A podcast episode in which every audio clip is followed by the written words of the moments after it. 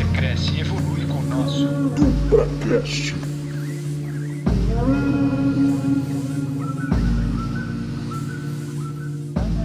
Senhoras e senhores, bem-vindos a mais um dos nossos episódios, nosso DupraCast. Estou aqui comigo, na minha frente, o ilustríssimo professor Gabriel Rossi, que veio comentar um pouco com a gente sobre o comportamento humano, o comportamento do consumo. Ele tem uma vida inteira dedicada para isso. Eu queria saber um pouquinho. Primeiro, professor, brigadíssimo aí pela sua ilustre presença no nosso episódio. Eu queria saber um pouco de onde veio sua curiosidade, o seu interesse por estudar o comportamento humano. É, primeiramente, muito obrigado pelo convite. É sempre um prazer sine qua non enorme falar um pouco das minhas ideias, meus estudos. É, o comportamento humano é sempre uma grande paixão, até porque o meu início foi nas ciências sociais e aí eu me apaixonei pelo marketing. E eu parto pelo princípio que entender o consumo, criar uma marca forte, parte pelo pressuposto de entender o comportamento entender a necessidade das pessoas e como elas reagem perante as mudanças culturais, sociais, comportamentais que nós estamos vivendo hoje. E naturalmente também tenho um forte interesse pelas artes. A história da arte é uma outra grande paixão que eu estudei junto com o marketing. E fala também do comportamento humano, fala também da conjuntura social, política e de fato, e aqui é uma dica para todo mundo, você que ouve a gente é um empreendedor, um estudante, você é um autônomo, o segredo do marketing de verdade das grandes marcas é entender o comportamento humano e como é que você se adapta a essa necessidade. É um tempo interessante, desafiador. O consumo vem mudando rapidamente, a passos largos, e a gente precisa estar atento 24 horas, 7 dias por semana. Isso é fascinante, entender como as pessoas estão interagindo, reagindo, e essa sociedade que vem mudando desafiadoramente, de uma maneira até meio que única, não é verdade? Mas é muito interessante, me dá muito prazer, doutor, porque é uma área que você tem que estudar diariamente. Você tem que aprender de economia, de sociologia, de antropologia, principalmente, política, e aí sim você consegue fazer o bom marketing, porque você foca no comportamento do ser humano. Perfeitíssimo. E falando na questão das mudanças, né? A gente está vivendo uma fase onde existe uma dinâmica muito acelerada, talvez sem precedentes.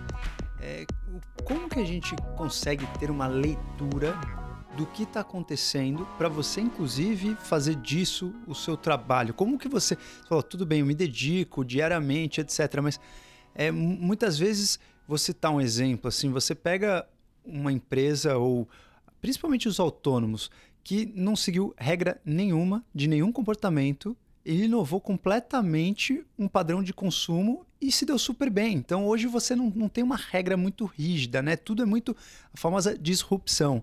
O, como, como você consegue manter um embasamento e uma atualização nesse sentido? Que, quais buscas que você faz para isso? É interessante o exemplo do autônomo. Como todo pequeno empreendedor brasileiro, é um guerreiro. Aqui é muito difícil, a gente sabe. Tem uma presença muito forte do Estado e pouca chance para o progresso individual. E esse autônomo ele precisa conversar com o consumidor diariamente para sobreviver. Ele precisa ler muito sobre o mercado dele, precisa analisar a concorrência. E aí sim vem talvez o grande é, potencial que ele encontra. É, como dica essencial para pelo menos não se perder em meio a tantas mudanças, observe o que é diferente. Se você, doutor Duprat, está aqui atendendo um perfil de pessoas, mas entra alguém completamente diferente daquilo que você está acostumado, falando coisas que você nunca ouviu falar, e ele é seu paciente, você faz a seguinte pergunta: o que isso representa para o meu mercado? Qual é a mudança que isso pode ocasionar? Então, a curiosidade perante o que é diferente. E a partir daí você se pergunta: como isso pode representar uma grande tendência para mim, como isso vem impactando nos valores, nos sentimentos das pessoas. E de fato, a melhor forma é sempre conversando com o consumidor e sempre estando ligado. Sai para a rua, pega o metrô, conversa com as pessoas. É, há vários estudos interessantes, importantes. Eu seria leviano em falar o contrário, porque eu tenho que fazê-los. Mas de fato, a melhor forma de estar é, condizente todas essas mudanças é conversando com o consumidor e principalmente prestando atenção, não perdendo a curiosidade para o que é diferente.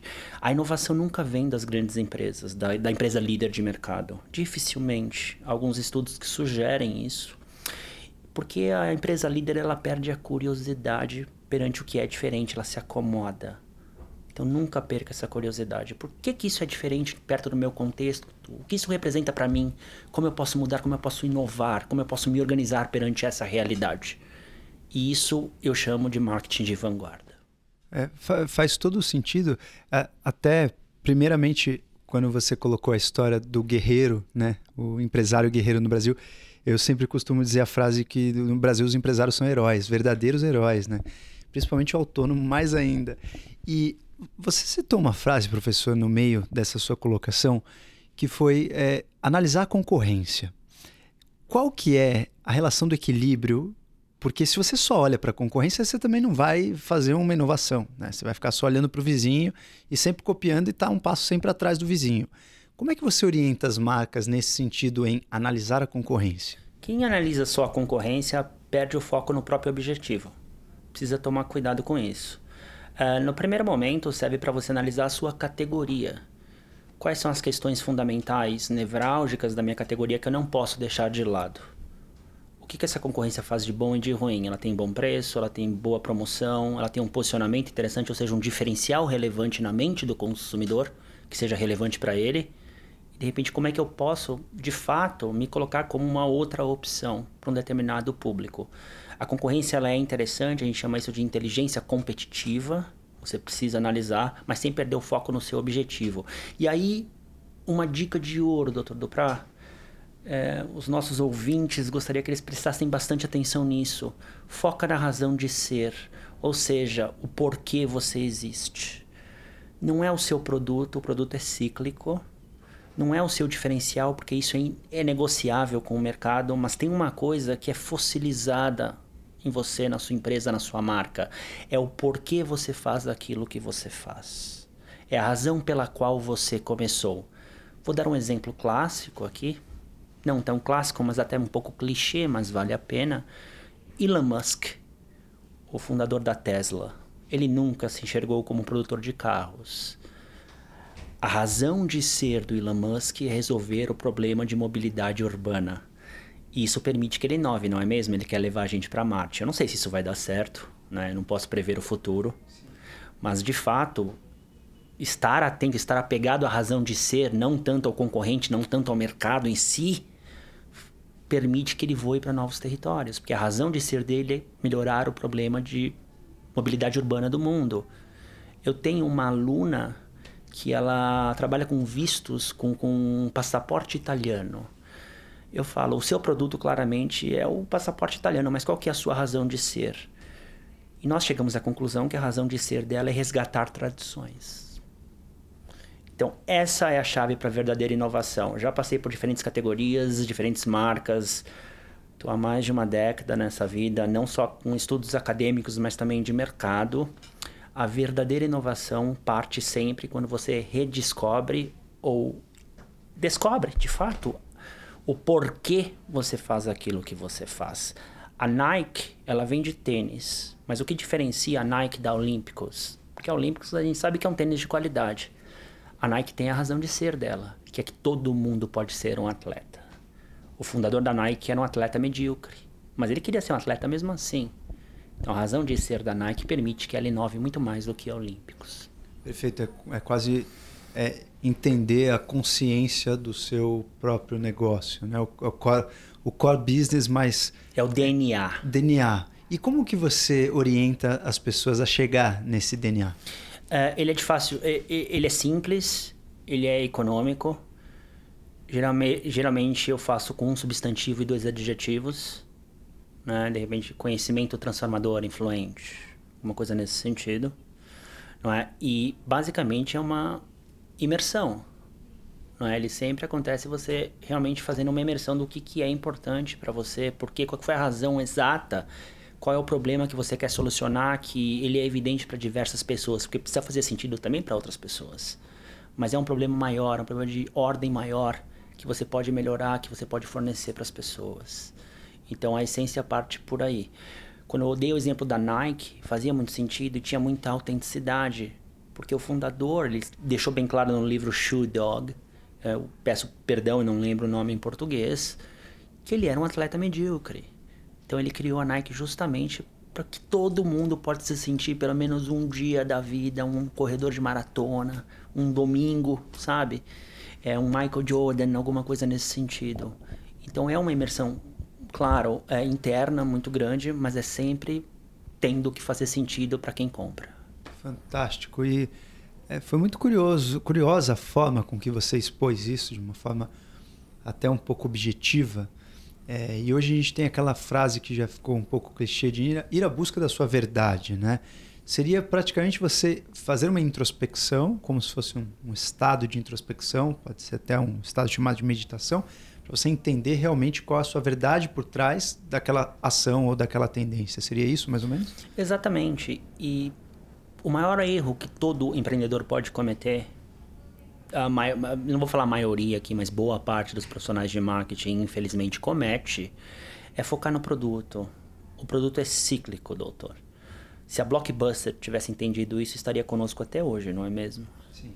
É, o carro Gurgel, para quem tem um pouco mais velho, vai lembrar do Gurgel também. Um sujeito se apaixonou pelo carro e perdeu a linha. Porque basicamente o produto é cíclico, ele acaba se você faz essa, esse movimento de entender a sua essência, o porquê você faz aquilo que você faz, talvez lhe permita é, acompanhar o consumidor. Vou dar um exemplo bem caseiro aqui. Se eu deixar de ser um profissional de marketing, coisa que não vai acontecer, porque eu sou muito apaixonado pelo que eu faço. Se amanhã eu esquecer de dar palestra, coisa que também não vai acontecer, mas a minha essência, que é ligada a conhecimento, a intelectualismo, me permite, por exemplo, abrir uma faculdade. Entendi, perfeito. Me permite ter um talk show, me permite escrever livros.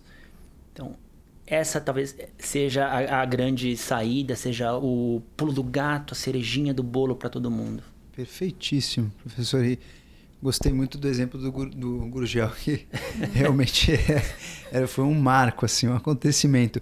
E, assim, hoje fala-se muito no tal do achar o propósito e etc e tal. É, quando você encontra, né, essa verdade no teu business, na sua empresa, isso é engessado ou isso também é dinâmico? Você falou, isso é meio que fossilizado. É, por exemplo, você pega um empresário tipo um Richard Branson da vida, que é um, um grande empresário que eu admiro muito, inclusive pela velocidade. E se, se, a gente analisar o histórico do Richard Branson, ele tinha um, a Virgin, que era uma loja de CD. E hoje em dia você olha assim, você imagina um ex-dono de loja de CD, você imagina que o cara está devendo as calças. Aqui no Brasil, certamente ele já estaria no underground. Mas, como você citou o exemplo da Blockbuster, o Richard Branson ele não se deixou abalar pela tendência, né? Ele manteve aí um outro business e desse negócio dele ele fez vários negócios, mas eu percebo que, por exemplo, as marcas do Richard Branson, cada uma tem mais ou menos o seu core business um empresário, um multiempresário que está em vários setores, ele em geral tem uma verdade única ou cada empresa vai ter essa comunicação de achar esse core business? Isso pode acontecer. Cada empresa é, é, desenvolve ou já possua é, a razão de ser dela. Isso acontece bastante. No caso da Virgin, né, é curioso. Ele realmente tem um cabedal gigantesco de empresas. Eu gosto muito também do Branson, acho ele interessantíssimo. É, e ele tem um fator importante, doutor, que os consumidores contemporâneos, nós fizemos uma pesquisa não tão recente, mas descobrimos, e eu coloquei isso num artigo, acho que para a Folha de São Paulo, chamado Marcas são Verbos.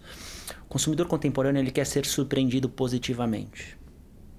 Ele quer vir aqui ao Doutor do Pra, ele quer ser bem atendido, ele sabe que aqui é um serviço de qualidade, que tem credibilidade, mas ele quer que o Doutor do Pra surpreenda ele positivamente no futuro.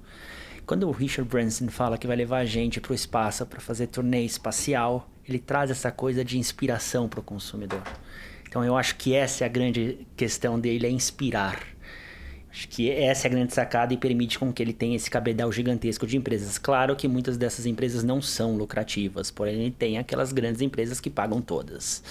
É, então é, é, bem interessante nesse sentido. Mas no caso da Virgin especificamente, olhando para o Branson, com toda certeza ele trabalha a ideia de inspiração e experiência. Né? Ele vem com essa coisa de realmente criar uma ruptura de mercados. Quando a gente pensa na Virgin Airlines, Não, o serviço aéreo americano, quem já viajou pelos Estados Unidos sabe, não era grande coisa. E Não ainda é, não né? é grande eu ia coisa. Mas eles vieram com a perspectiva de falar: olha, o serviço é muito ruim e eu quero mudar. Eu quero fazer alguma coisa realmente que tenha uma experiência interessante. Numa categoria já muito abalada, não é? Já muito co corroída. E eles conseguiram trazer alguma coisa diferente, inspirando o consumidor, criando uma experiência de expectativas futuras. Pô, esse cara trouxe isso agora o que ele vai trazer amanhã. O Elon Musk se assemelha muito a ele também. Porém, eu ainda acho que o Branson é muito mais realidade que o Elon Musk. O Musk tem que entregar muita coisa, a gente não sabe o que é o futuro. A gente sabe que também nessa vida muita gente, né, coloca charrete na frente do cavalo. Porém, até agora ele faz bem o papel de seguir a essência dele, que é corrigir o problema de mobilidade urbana do mundo e inspirar as pessoas. Você me lembrou muito a história do Branson, como ele fundou a empresa, a, a aerolínea, né, a empresa aérea.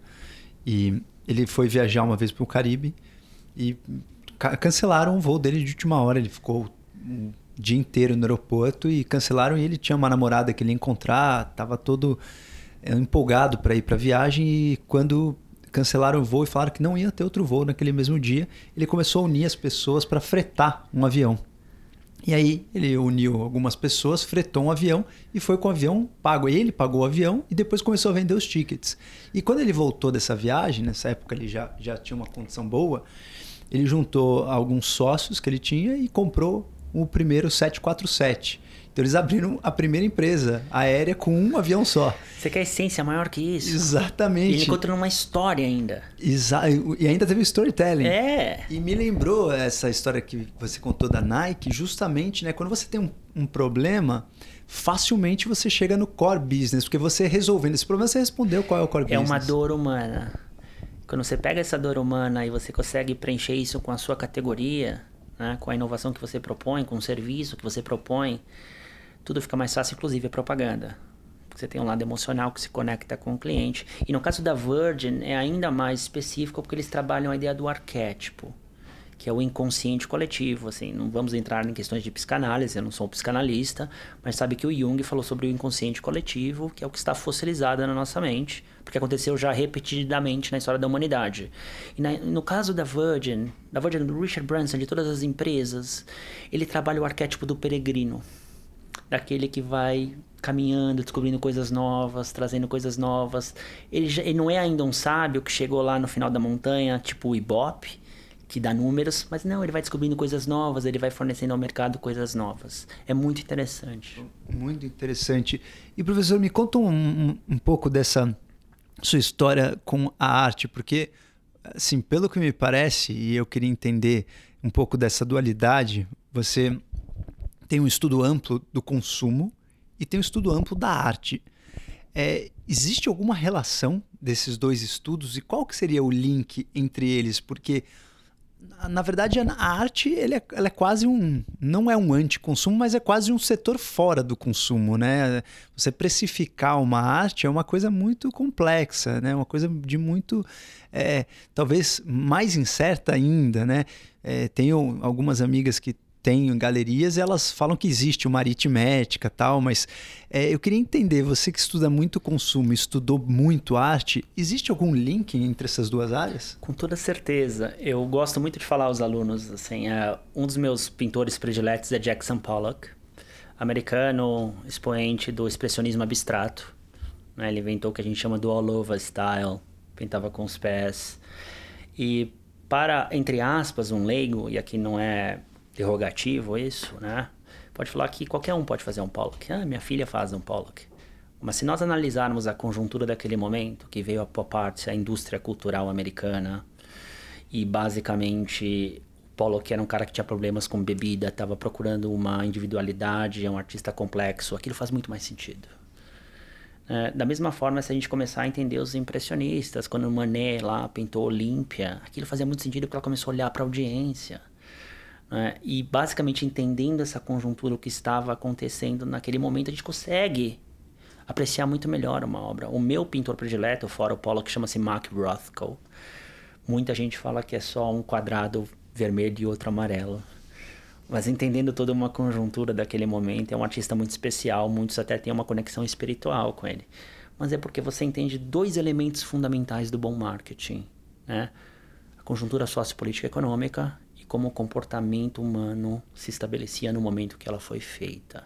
Então, essa é uma questão interessante. Sobre a arte com o consumo, quando a gente parte para a sociologia, a escola de Frankfurt, principalmente com Adorno e Horkheimer, que é a primeira fase da escola de Frankfurt, que eles falaram da indústria cultural como um mecanismo de poder.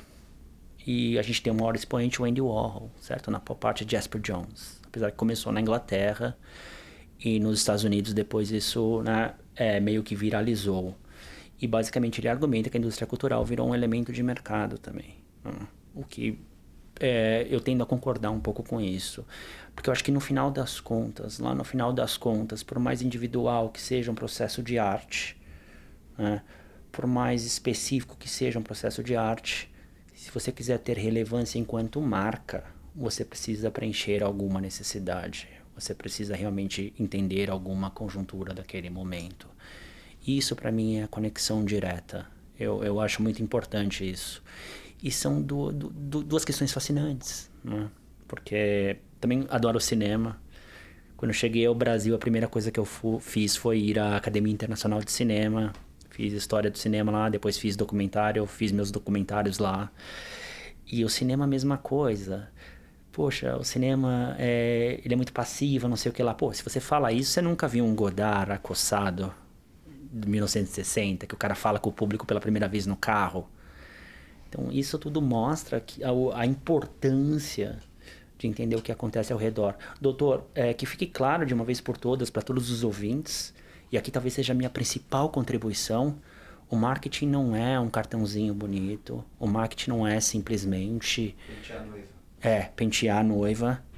Isso faz parte, talvez, do arcabouço complementar de uma vez por todas, o marketing é você se organizar pela perspectiva do mercado, é você abrir a janela, é você deixar o espelho de lado, olhar de fora para dentro, é a leitura da realidade.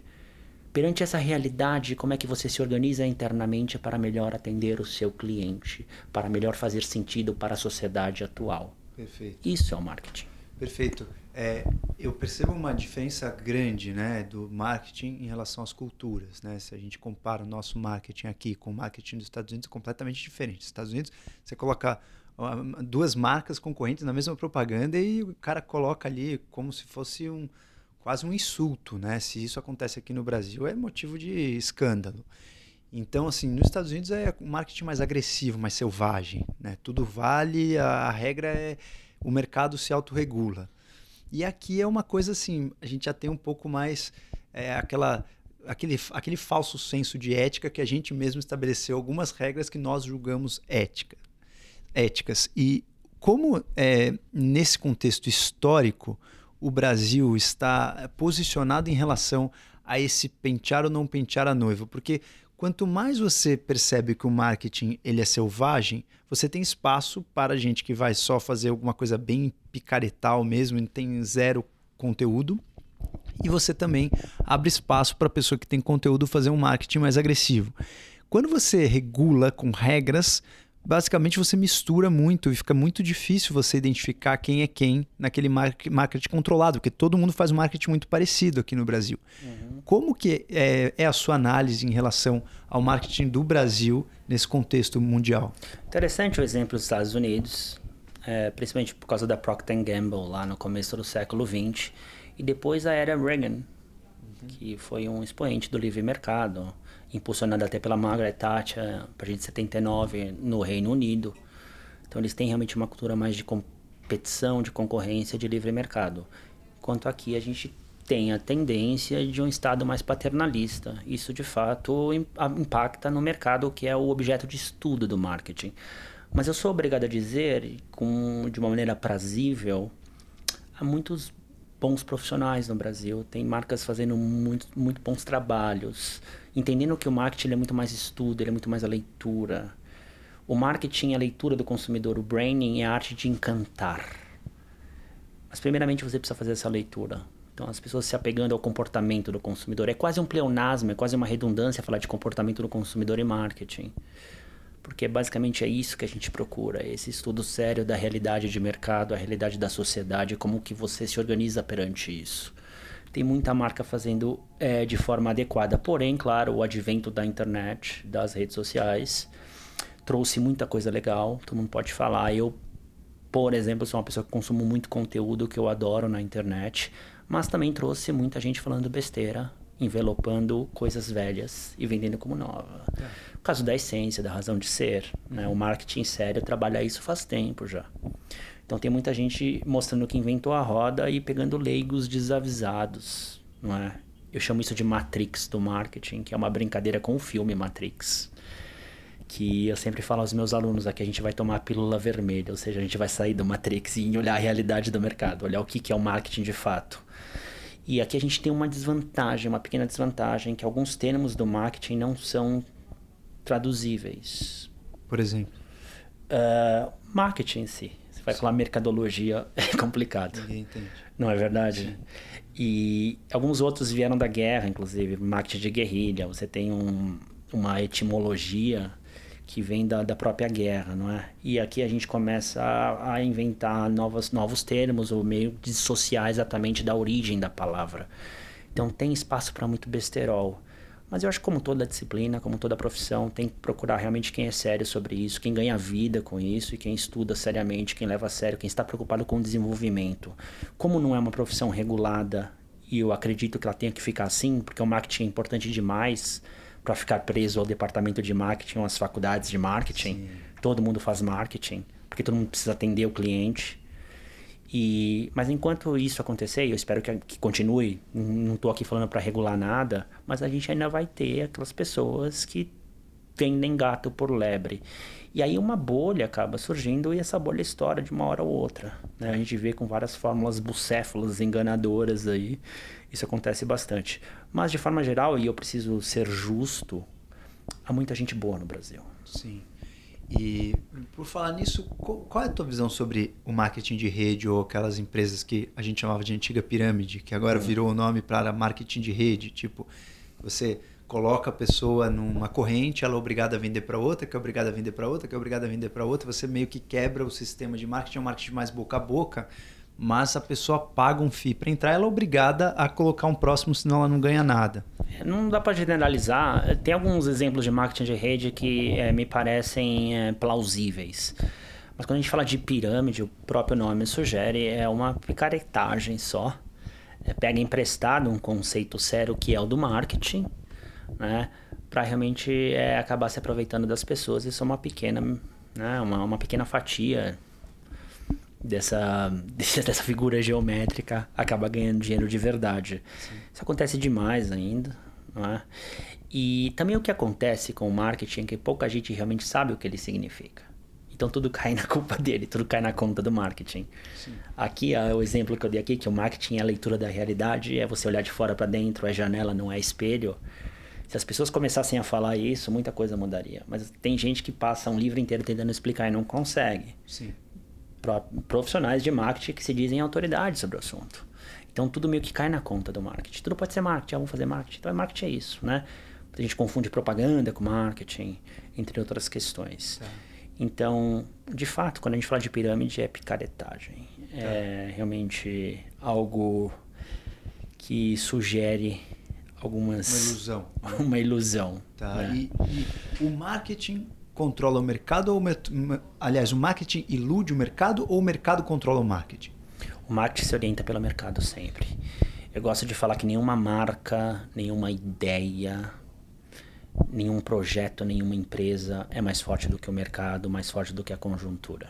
Então, quando, por exemplo, você pega uma fase onde só, tão, só, só está aparecendo músicas, por exemplo, é, músicas comerciais que são é, pouquíssimos, pouquíssimo rica em musicalidade, em instrumentos, etc. Isso então não seria culpa das empresas que tiveram uma leitura falando, vamos fazer uma coisa comercial para vender. Seria culpa do consumidor do mercado que está procurando por isso nessa fase. Existe um intercâmbio aí, claro. As empresas muitas vezes elas estimulam o consumo. Isso acontece, mas vem de uma conjuntura maior. Vou dar um exemplo para você. Se a gente pega o rapaz que nasceu a partir de 89, é, já com o advento da internet, liberdade para ele não está mais no que é físico, está na mobilidade, na experiência. Então as montadoras de carro agora precisam prestar atenção e se tornarem fornecedoras de mobilidade. O cara não quer mais ter carro. Em conversas com esse público, eles falam: Meu, pra que eu vou comprar carro? Pra que eu vou para casa? Eu quero viajar, sabe? Não quero. E aí já é uma força de mercado que você precisa se adaptar ou você vai morrer. E a gente começa a ver as bicicletas surgindo aí. Então é uma conjuntura maior, uma força maior que vem da questão, olha, eu não quero mais ter, não tenho mais tempo para nada, eu não quero mais ter carro, eu quero gastar meu dinheiro viajando. E aí você estreita para sua realidade. Isso é bem relacionado com a geração, porque você, você deu exemplo. É uma coisa da geração interessante. Tá. Isso vem principalmente dessa geração que a gente chama de nativos digitais. É, pessoal que nasceu a partir de 89, tá. plasticidade cerebral diferente, porque foram alfabetizados com a internet. Entendi. Eu sou de uma geração antes que a gente foi alfabetizado analogicamente, mas começou a trabalhar com a internet. E a gente ficou louco com medo de ficar para trás. Sim. Né? A gente ficava à noite no WhatsApp, três da manhã, assim, esperando o chefe mandar alguma coisa. E é uma coisa louca porque a gente tem medo de ficar para trás. Mas esse pessoal não, porque eles entendem que não dá para controlar tudo. O controle é como água. Mas aqui cabe uma orientação importante, doutor. Embora as gerações sejam sine qua non para entendermos o consumo, hoje há um fenômeno interessante surgindo. Eu deixei claro isso num artigo chamado O Comportamento do Novo Consumidor, que as mudanças já não são mais geracionais. Elas acontecem vorazmente. Por causa da internet, principalmente, as pessoas conversam umas com as outras. Sim. E a longevidade foi uma conquista da nossa época. Dito isso, não dá mais para você segmentar o seu consumidor por idade só ah, ou por classe social. Classe social hoje você tem influência de todos os lados da pirâmide. Tá. Não é só de cima para baixo. Então a dica para todo mundo aqui, comece a observar o estilo de vida do seu consumidor. A nossa consultoria fez um estudo com um concorrente da Mercedes. Passamos um dia com o consumidor da Mercedes e um dia com, esse, com o consumidor desse concorrente. Tá. Teoricamente concorrentes diretos mas outro estilo de vida, o jeito que usa o carro, para onde vai no happy hour, o que conversa, o que consome na internet, o que tem dentro de casa. Então não dá mais pra gente, sabe, colocar em quadradinhos. A idade é essa, a classe social é essa, então ele vai reagir assim. É tudo muito complexo, porque se tem uma, fase, uma, uma frase importante, eu quero uh, cravar aqui. Vivemos uma época de reconstrução da própria identidade. As pessoas realmente estão se reinventando. Então, idade começa a ser mais questão de espírito, a longevidade foi uma conquista. E a influência vem de todos os lados da pirâmide. Eu chamo isso de consumo transversal. Então não dá, mas sabe, meu consumidor é classe A, então ele vai reagir assim, assim, assim. É Depende. muito mais o estilo de vida do muito que mais. qualquer outra definição. Então, o, o, cliente, nesse caso do seu estudo, o cliente da Mercedes tinha um estilo de vida X. O cliente do ah, concorrente tinha um estilo de exatamente. vida Y. E para algumas categorias, claro, a gente tem que analisar isso. Você pensar no mercado financeiro, tem análise de crédito. É claro que a questão da idade é importante, porque inclusive ela está engendrada em algumas questões. Você pega o, a categoria de uísque, o público mais abastado fala que toma uísque. Eu lembro de uma pesquisa, de um bate-papo que nós tivemos para refinamento, para relaxamento, enquanto a nova, o pessoal mais da classe média tomava mais por ostentação, para fazer sexo. É, então, algumas coisas precisam ser analisadas e consideradas. Porém, é, quando a gente pensa no marketing da vanguarda, realmente analisando essa questão do comportamento, a influência hoje vem de todos os lados. Você quer um exemplo clássico? O programa, o finado programa da Regina Casé. Quem ia no programa da Regina Casé? Era o Ed Mota, era Gal Costa, Filarmônica do Rio, o Nego do Borel, todo mundo junto. E aquilo era uma mistura de todos os lados, é a, o retrato fiel do que eu chamo do consumo transversal isso é importante porque esse é o verdadeiro aspiracional brasileiro. De fato, é, é, esse é o retrato da nossa sociedade, o consumo começa a perceber isso. Então, quem quiser pensar em perenidade, quem quiser pensar em inovação, em marca forte, quando eu falo marca aqui é uma promessa na mente do consumidor, precisa analisar essa influência de todos os lados. Vivemos uma época de reconstrução da própria identidade. Perfeito. E quando você entra numa empresa, para fazer uma consultoria ou trabalhar o marketing dessa empresa, seja uma empresa pequena, seja uma empresa gigantesca. É, quais são os primeiros passos assim que você toma, professor? O que, que você analisa de cara? Por exemplo, um profissional autônomo que nos ouve. Né? A gente já falou a questão do core business para entender a, a, sua verdade, para entender qual que é a, a, pergunta ou a frase principal da sua empresa, do seu negócio, o que realmente você vai vender. Ok. A partir disso, qual, qual seria o segundo passo para a pessoa é, ter um, um marketing compatível com aquilo que ela está fazendo, que ela acredita? Quem é o seu cliente? Fala para mim, quem é o seu cliente? Você realmente conhece esse cliente ou parte por aquelas questões já meio que básicas, clichê? Uh, o meu cliente é de classe C, de 16 a 32 anos. Não, você verdadeiramente entende esse cliente? Quais são as dores dele? Você tem noção que seu cliente não tem mais muito tempo para várias coisas, então ele quer conveniência. É, ele é mais volátil, ele pula de galho em galho, ele não é mais tão fiel às marcas. Isso está acontecendo com todo mundo. Mas quem é o seu cliente? Fala para mim. E qual é a motivação dele de comprar o seu produto e não do seu concorrente? O seu diferencial é forte o suficiente para você fugir da guerra de preço? Essas são as principais questões. E dependendo do tamanho do cliente, aí analisar a cultura. Porque sabe, doutor, muitas vezes, principalmente em grandes empresas, a gente chega com grandes ideias, mas a cultura não está preparada porque principalmente o, de, o departamento da produção não acompanha o comportamento do consumidor. Numa montadora de carros há uns anos, é, nós falamos da tendência da mobilidade urbana, das bicicletas. Eu lembro que o cara virou para mim e falou: daqui cinco anos eu faço isso. Mas daqui cinco anos passou, né? Mas eu não culpo ele, porque tem uma questão chamada cultura. Sim. O que é cultura? É o modus operandi. É como Sim. a empresa faz negócio, são as histórias que são contadas, são as regras é? E é difícil mudar. Tem empresas que não mudam e toda empresa que tentou adiantar a própria história se deu mal. Sim. Então a dica é que vá com a cultura, nunca contra a cultura. Tem que respeitar a realidade da empresa, seja mais pragmático. Não adianta querer fazer grandes mudanças se a empresa não está preparada para isso. Perfeito. A cultura da empresa é uma das questões mais difíceis né, de você mudar. É muito difícil. Uma questão muito complexa. E nesse ponto é, de mudança cultural, quando você identifica uma empresa que precisa passar por uma mudança cultural, você implementa isso também? É um trabalho é estratégico, implementa principalmente com comunicação interna. Tá. Uh, a gente tem, tem alguns trabalhos nesse sentido, a gente chama de endo-branding. Tá, perfeito. É. Mas às vezes cabe ao consultor sério também falar que, olha, não é possível. Tá. Tem empresas que não estão preparadas para mudança. Há casos que isso acontece. A IBM, por exemplo. Lá atrás, a IBM era uma empresa de engenheiros. Precisou de uma mulher chegar à presidência e falar: olha, a gente é uma empresa de engenheiros, a gente concorre com a Dell. Nós iremos quebrar. Aí eles mudaram completamente. Saiu o Watson, que é um robô de inteligência artificial. Hoje a IBM é referência de conhecimento de tecnologia de futuro.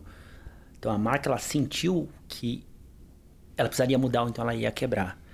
E aí também, é claro, tem uma força do, do, próprio, do próprio pregão. Né? Os investidores cobram isso também. a empresa precisa mudar ou então ela vai morrer, ela vai quebrar. Né? Então e depende muito da situação. Culturalmente ela mudou a empresa. Conseguiu mudar. Tá. Mas precisou de uma mulher chegar lá e chacoalhar. Olha, a gente vai quebrar. Nós somos uma empresa de engenheiros. A Dell está basicamente é, segmentando o computador e a gente não tem o que fazer. Né? Não dá, não dá para concorrer com isso. A gente vai mudar completamente. Aí nasceu o Watson, entre outras coisas. Agora tem marcas que não conseguem. Sim. Elas não conseguem. E isso envolve até na, sabe, no produto que ela faz, de como ela vende, de como ela entrega. É a tal da miopia, quando você olha muito pro espelho, esquece da janela, porque não é só você olhar pela janela, é você saltar da janela, sentar no banco com o consumidor e olhar para sua janela. O marketing é acessível para todo mundo, doutor, e aqui eu falo que o marketing é importante demais para ficar restrito ao departamento de marketing, porque ele é simplesmente se colocar no sapato do outro. Perfeito. O marketing é um exercício da empatia. E muitas vezes você percebe a questão da cultura nos mínimos detalhes, né? Eu me lembro da última vez que eu fui no Whole Foods, depois que o John McCain vendeu o Whole Foods, e a cultura da empresa é completamente outra. Antes você ia no caixa, tinha uma frase escrita, né? Que todas as pessoas ali estão basicamente num, num sistema quase meio que familiar, né? Então, eu, eu, não me lembro exatamente qual era a frase, mas a frase dizia meio que somos uma família e estamos aqui para crescer junto com vocês, mais ou menos nesse sentido. Então, eu, eu sentia muito que o funcionário que estava ali no caixa, ele acreditava na empresa, ele gostava da empresa. Então é, é como se ele fosse quase um sócio. É. E aí, a última vez que eu fui lá, as duas últimas vezes que eu fui lá, eu percebi que houve uma mudança muito radical assim no atendimento. E eu percebi, é, eu analisava muito o comportamento do, dos caixas do Whole Foods, porque nos Estados Unidos em geral, os caixas do supermercado, eles não são muito simpáticos, não conversam muito, não, não veem se você está precisando de sacola ou não, né? Eles só vão passando o negócio, vai caindo da esteira, você vai pegando no ar. E no Whole Foods era diferente, a pessoa era super carinhosa tal, e era uma coisa que me impressionava muito. E aí essas últimas vezes, duas vezes que eu frequentei lá, eu percebi que mudou muito, assim. É como se a pessoa já fosse uma funcionária qualquer, sabe? É então, a questão da cultura. Que... E nesse caso negociou talvez o maior ativo de todos. Né? Porque de fato é o, o que era a empresa, o que era a marca. E a presença de uma pessoa pode mudar a cultura? Com toda certeza. E é interessante porque eu sou de uma escola que, claro, eu considero um mercado para construir marca, eu considero o consumo mas a marca nasce também dentro de uma cultura, porque se o, se o seu colaborador não entregar aquilo que você promete, você fica esquizofrênico. É o que a gente chama no jargão de sinal cruzado. Então, basicamente, você promete uma coisa, a sua cultura não consegue entregar aquilo, então você é de fato desorganizado. Você é uma marca que não dá para levar a sério. Sim. Então, nesse caso, você falou da Whole Foods, eu concordo plenamente. Eles negociaram o maior ativo da empresa, a beleza da empresa, o que fazia ela realmente diferente. Né? E é, é interessante isso. Muitas vezes isso acontece porque quando as empresas crescem demais e elas tendem a abrir capital, elas começam a fazer negócios pensando no investidor e não no consumidor. Perfeito. Porque ela precisa gerar lucro rápido e vamos que Sim. vamos. Só que isso, claro, você acaba uh, criando uma erosão brutal do que a marca representa na mente e no coração do público.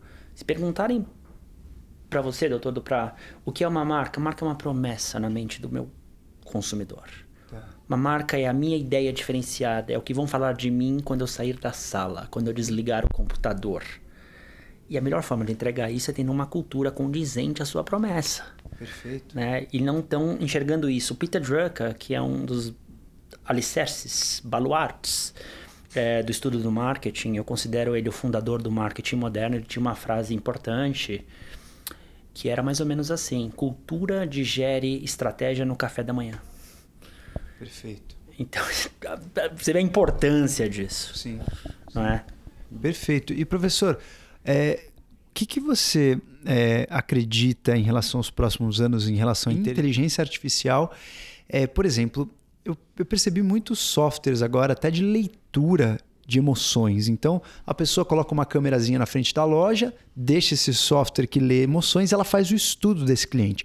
Quanto tempo esse cliente passou nessa vitrine já é o suficiente para dizer se ele vai comprar ou não. Então, existe um match, um cruzamento dos dados que nos dizem muito e é quase que um, um controlador do comportamento humano. É quase como se você pegasse esse seu estudo de uma vida e colocasse no software que unisse com um milhão de dados. Como você considera não só a sua profissão, mas com o uso dessa inteligência artificial, qual vai ser o real papel da inteligência artificial e aonde, até onde os seres humanos vão ser controlados. Que hoje você fala de um assunto, outro dia eu falei de um café Orfeu, um amigo meu me mandou uma mensagem na hora, ele falou, cara, eu vi suas histórias do café Orfeu e fechei meu Instagram. Quando eu abri de novo, eu tinha um patrocínio ali, café Orfeu. Então, assim, a manipulação do consumidor é cada vez mais profunda, mais intensa e a gente perdeu o controle de até onde ela vai. Antes a gente achava que as grandes emissoras do Brasil controlavam a gente, mas agora talvez as redes sociais controlam bem mais. Como você considera que a inteligência artificial vai entrar nesse quesito do comportamento do consumo humano? Há um debate emergente a ser feito não só pelo marketing, mas por todo o setor corporativo, até mesmo pelo Estado, que é o da privacidade. Né? Ela está virando cada vez mais o santo graal das nossas vidas e nós não temos de fato mais como controlar isso. Privacidade é algo meio que uma utopia, né? Começa a ficar algo distante de nós. Isso me preocupa bastante, eu preciso dizer.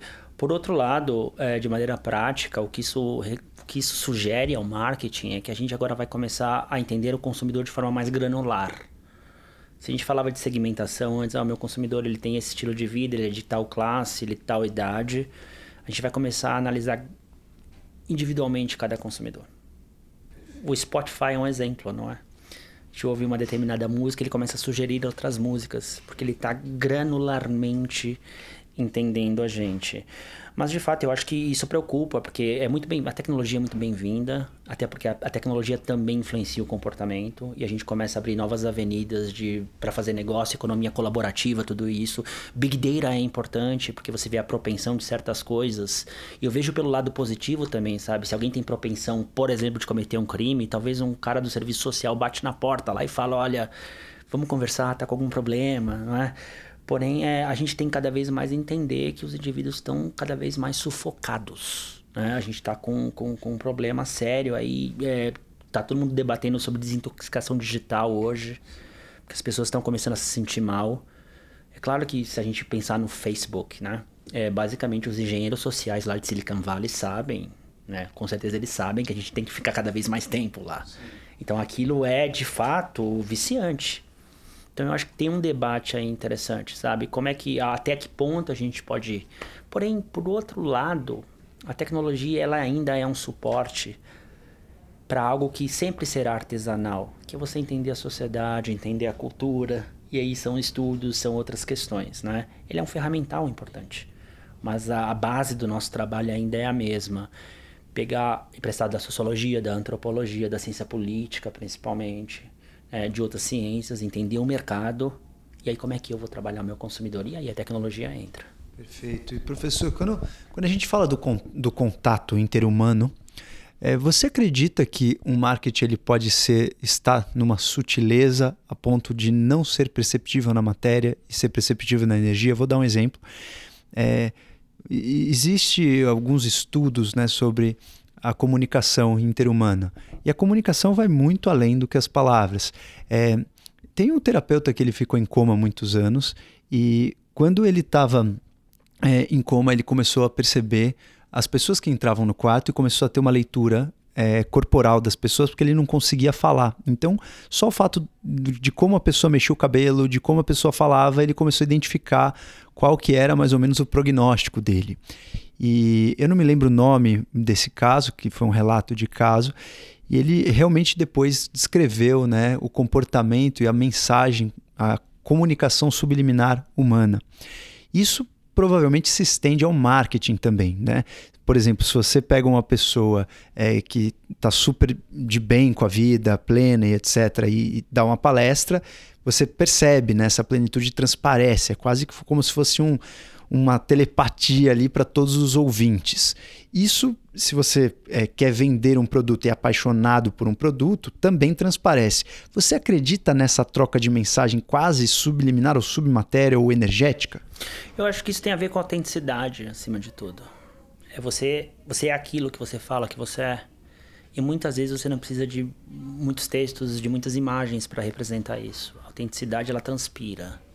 Né? A autenticidade está nos seus valores, naquilo que você acredita, nos atributos do seu produto principalmente, mas também na sua história. Né? Então, às vezes você tem uma história tão consistente, você tem um diferencial tão claro, você se conecta tão fortemente com o consumidor, que a autenticidade fala por si só, ela acaba sendo mais importante do que a própria mensagem. Né? Eu, eu, eu, encaro, eu, eu vejo assim, isso acontece bastante. Eu falo que é o santo graal do, das marcas hoje. Porque. As pessoas percebem. Percebem, com toda certeza. Quem controla o relacionamento hoje é o consumidor. Né? Existe uma frase clichê que todo mundo fala: não, agora o consumidor está no controle. Isso sempre foi assim, desde sempre. Sim. As marcas fortes sempre souberam disso. Sim, caso mas, mas então, você, então você acredita é. num, numa comunicação é, que a gente também não, não tem como palpar? Com certeza, isso é autenticidade. É que você já tem um trabalho tão coerente, você já passa tanta verdade, tanta verossimilhança, que acaba se comunicando. Entrando numa questão de, de, comunicação com o consumo. Nós falamos aqui do arquétipo, né? Citei o caso da Virgin, que é o peregrino, do Ibope, que é o guru. Se a gente pegar a Brahma, é o, é o arquétipo democrático do cara comum. Isso está no subconsciente. Então a gente acaba, de alguma forma, transmitindo isso. Perfeitíssimo. Professor, um bate-bola rápido para finalizar. Três empresas no Brasil que você admira a forma de marketing. Três empresas que eu admiro a forma de marketing. Pergunta complicada. e, e, e, até por transparência não posso falar de cliente meu aqui, sim, entendeu? Sim. Mas é interessante isso. Eu acho que o Nubank tá. faz um bom trabalho porque é um mercado complicado, o mercado financeiro é complicadíssimo. É, tem muita burocracia, tem um desgaste natural. Conversando com o consumidor, ele não quer nem pensar em dinheiro, sabe?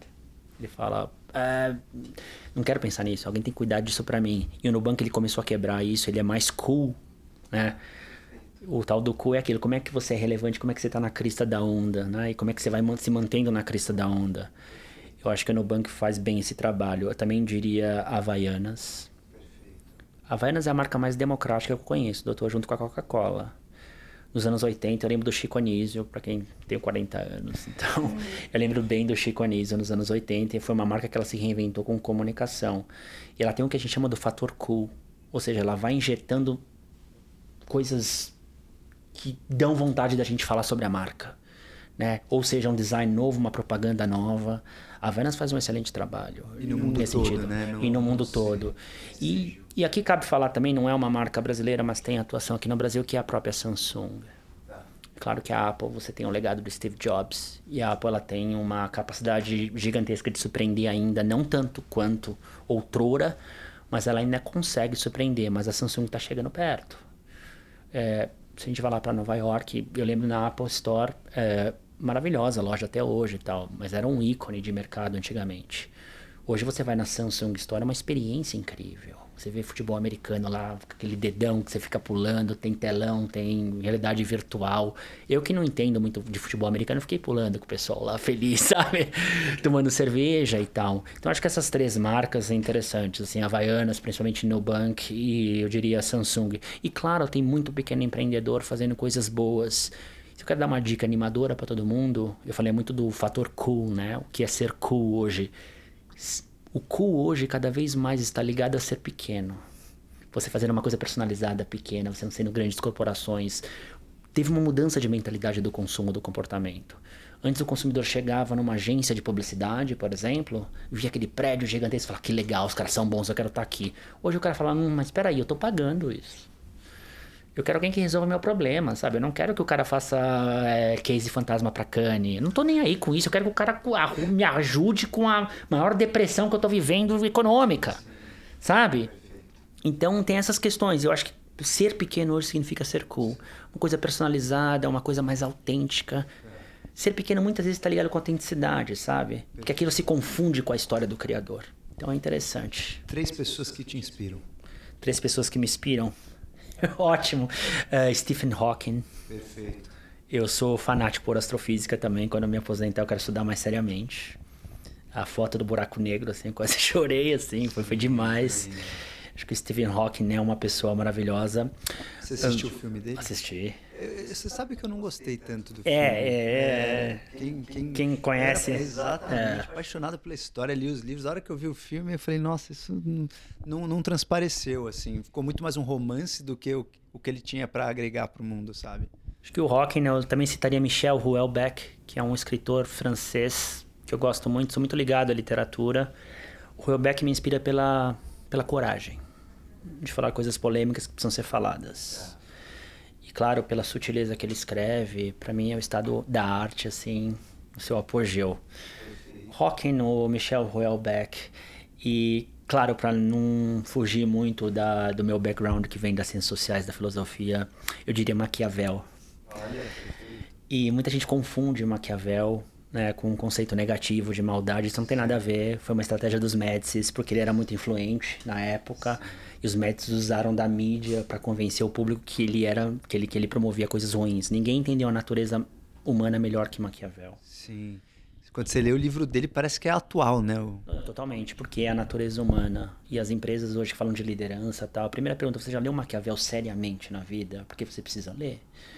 Então acho que essas três pessoas, primeiro pela importância né, do que elas representam. Claro que o Maquiavel em maior escala, o Stephen Hawking também, mas o Houellebecq é um, escritor contemporâneo que eu gosto muito. Indico Partículas Elementares, O Mapa e o Território. Alta literatura no seu estado de graça. E pela coragem, porque ele é polêmico, ácido, mas ao mesmo tempo escreve brilhantemente. Perfeitíssimo. Você me lembrou também daquele livro do, das Leis do Poder, as 46 Leis é, do Poder. Do Robert. Do Robert, uh, é. Robert Greene. É, acho que é ele, né? É, é alguma coisa assim, né? Ele acabou de lançar um livro sobre as leis, é, as leis da natureza humana. Eu ainda não li, mas é muito nesse sentido aí do, da nossa paixonite pelo comportamento humano. Depois, você já leu ou não? Gosto, gosto desse livro. É fantástico. É, mas acho que esse livro é novo dele, não é? Esse da natureza, sim. Eu acho as leis do poder não, né? Já Ah, faz não, um tempo. poder Ele usa já é. Gengis Khan Sim, como sim. exemplo e tal. Eu ainda prefiro mais a fonte mesmo, Maquiavel, o Príncipe, os manuscritos, Sun Tzu também, com toda certeza, não é? É, eu, não há é, elementos históricos que comprovem que Maquiavel conhecia o trabalho de Sun Tzu, mas provavelmente eles se conheciam de alguma forma. Se você pensar bem, Maquiavel influenciou todo um pensamento político, porque ele foi o primeiro a separar a igreja, religião da política. E aí nasceu a ciência política. Porque antes de Maquiavel a gente tinha quem? É, Santo Agostinho, depois a, a escolástica com São, São Tomás de Aquino. E basicamente a religião ainda era muito predominante na ideia política. E Maquiavel separou isso. Né? E teve uma conotação ruim, mas é para quem entende um pouquinho de filosofia, de ciência política, de comportamento humano, sabe que ele foi um pensador sine qua non essencial para a gente entender a natureza. E é muito curioso. Quando eu comecei a ler O Príncipe, é, eu achei muito curioso porque depois do primeiro capítulo eu voltei para ver a data. Que eu falei, não é possível, acho que eu peguei uma versão atualizada, sabe? E ele escreveu numa Itália que ela era fragmentada em províncias, não é? É uma Itália renascentista, século XVI, é, que na verdade as províncias elas contratavam milicianos, elas contratavam eh, mercenários para lutar em outras guerras, era caótica a Itália naquele momento. E ele conseguiu partir por um pressuposto importante depois de um movimento da Idade Média, da escolástica, que, peraí, a natureza humana é sempre a mesma. A gente tende à avareza, a gente tende à guerra. Então a gente precisa de alguma forma, de alguma ordem, de alguma coisa que possa corrigir isso, ou pelo menos melhorar isso. Corrigir não, mas sabe, fazer a gente viver em grupos. E o pensamento dele é, é importantíssimo hoje em dia. Todo o pensamento político moderno vem de Maquiavel. Não há como escapar. Perfeitíssimo. Professor, para a gente finalizar, se você tivesse três conselhos ou três dicas para aquelas pessoas que querem ser melhores amanhã, baseado em todo o seu estudo do comportamento humano, da humanidade, dessa nova tendência que a gente vive de um dinamismo, quais seriam os três conselhos para a vida? Leia muito. Mas eu brinco, eu falo, seja um animal treinado nesse campo. Leia demais. Leia economia, leia política, leia sobre arte. né? Sempre alguma coisa você consegue colocar para sua realidade. Você consegue ter insights, você vai se sentir mais feliz. Né? A leitura, pelo menos para mim, assim, é algo muito presente na minha vida, sabe, doutor? É, eu não conseguiria me ver sem isso. Eu tenho uma, uma vida toda dedicada a esse trabalho mais intelectual em si, mas leia muito. Leia sem preconceito, né? porque é importante. Depois a gente tem uma vertente política, ou a gente acredita numa coisa, ah, não vou ler o outro. Não, lê. Você tem que ler. Até mesmo para criticar, você tem que ler. Então eu acho que essa é a primeira questão. Segunda, coloque o pé no barro, a barriga no balcão. Né?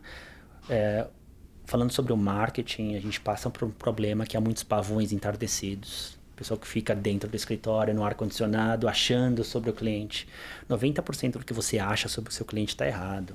Vá pra rua, sabe? Conversa com ele, vai lá na hora da verdade. Salta pela janela, coloca o tênis do consumidor e vai andar com ele, cara. Sabe? Então vá, tem uma, um banho de realidade, um banho de gente. Eu acho isso importante. E outra coisa também, conheça novas culturas, cara. Eu passei é, alguns anos da minha vida, da minha formação na Inglaterra e toda a Europa e naturalmente fui sortudo, tive oportunidade. Né, cada um encontra a sua maneira. Mas uh, primeiro que você cria uma tolerância maravilhosa, você perde muitos preconceitos, não é? Você aprende a ter é, mais autoconfiança, conhecimento, né, doutor? Assim, é, é uma coisa maravilhosa, assim, conhecer outras culturas, a história dessas culturas, comer outras comidas, né? É importante. Então, eu acho que essas três questões, assim, ler, muita leitura, conhecer outras culturas e meter a barriga, o pé no barro, a barriga no balcão, vá para a hora da verdade, pega o metrô com o seu consumidor, conversa com ele, sabe? Essa talvez seja a grande vantagem do pequeno empreendedor. Porque os grandes, como eu falei lá no começo, perderam a curiosidade perderam esse movimento, estão acomodados, acham que podem controlar o mercado, são paquidermes, são pavões entardecidos. Né? E não pode ser assim. Perfeitíssimo, senhoras e senhores. Esse é o professor Gabriel Rossi. Gabriel, muito obrigado, professor, por estar aqui com a gente. Se alguém quiser entrar em contato, é, com o seu conhecimento, com você, ou algum curso? Existe algum canal de comunicação que você sempre utiliza? Claro, é, eu sou agenciado pela Star Palestrantes, que é uma agência. A Fernanda Cunha minha empresária. Pode entrar no site www.starpalestrantes.com.br Gabriel Rossi. É, tem o telefone também 11 97542 5288 ou no próprio site da SPM, se digitarem meu nome, há mais de 17 cursos, é, principalmente sobre comportamento do consumidor. Eu tenho um agora em maio que eu convido todo mundo, é um curso de um sábado só. Qualquer um pode fazer, você não precisa estar na SPM, eu tenho uma formação de marketing, né, que, que também é interessante. E a consultoria também segue www.gabrielrossi.com.br. É, aí a gente tende a pegar menos clientes durante o ano, até para conseguir trabalhar com mais qualidade mas sempre há espaço para novos mercados que a gente se interesse também. Vai ser um prazer conversar com vocês. Perfeitíssimo, a mente brilhante do professor Gabriel Rossi aqui com a gente. Obrigado, professor. Eu que agradeço. Muito obrigado. Encerramos por aqui mais uma de nossas reflexões. Espero que tenha sido útil para sua evolução. Se você curtiu, compartilhe. Se você tem sugestões, dúvidas, críticas, mande para a gente no meu Instagram, doutor underline. Inclusive sugestões de próximos assuntos ou pessoas a serem entrevistadas. Sejam muito bem-vindos.